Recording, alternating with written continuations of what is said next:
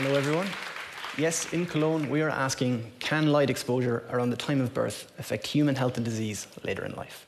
You see, we all have an internal timing system that's very responsive to the daily light dark cycle, such that it aligns our physiology with the environmental time. And you'll know this in terms of the sleep wake cycle, but this also includes cell growth and repair, hormone secretions, metabolism, immune system function, cognitive performance, physical performance, gene expression in every cell. It's all carefully timed for health. Now, this timing system, we call it the circadian system. It operates in every cell like a clock, giving a temporal order to cellular function. And in the brain, we have the master clock, the pacemaker, which receives the environmental time input from light receptors in the eyes, and its output synchronizes the peripheral cells so that the functions of different systems are aligned with respect to other functions and with respect to the environmental time. Of course, the right signals at the right time are good, but the wrong signals at the wrong time can be bad. So, uh, short term perturbance of the circadian system will result in poor sleep quality, poor performance, and that can lead to increased accidents at the workplace, for instance.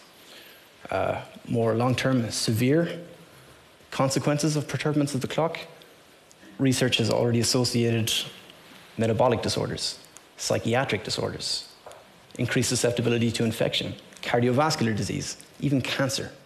Now, studies in animal models have shown that the light exposure around the time of birth can imprint or program the circadian system. And we see in these animals different physiology later in life. Ultimately, this means that some light dark paradigms around the time of birth are better than others.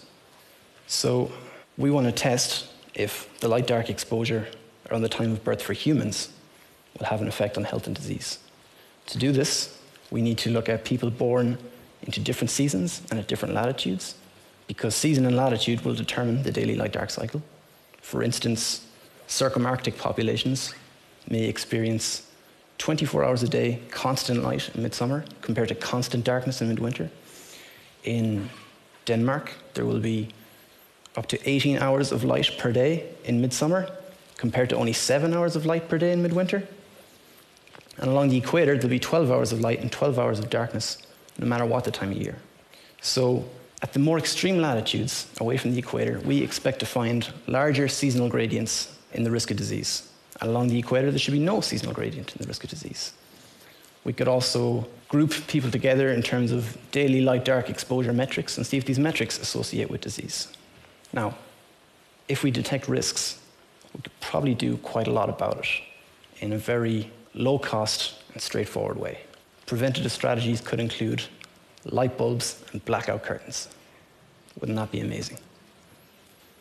So, to summarize and conclude, evidence from animal studies show that the circadian system may be imprinted around the time of birth, and this will affect their health later. In other words, we have supporting evidence for biological plausibility.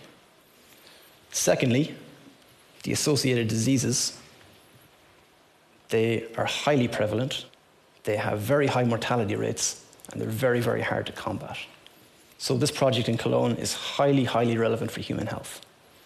And lastly, if we detect risks, we can then talk about low cost, straightforward preventative strategies. That's what we're working on in Cologne. Thank you.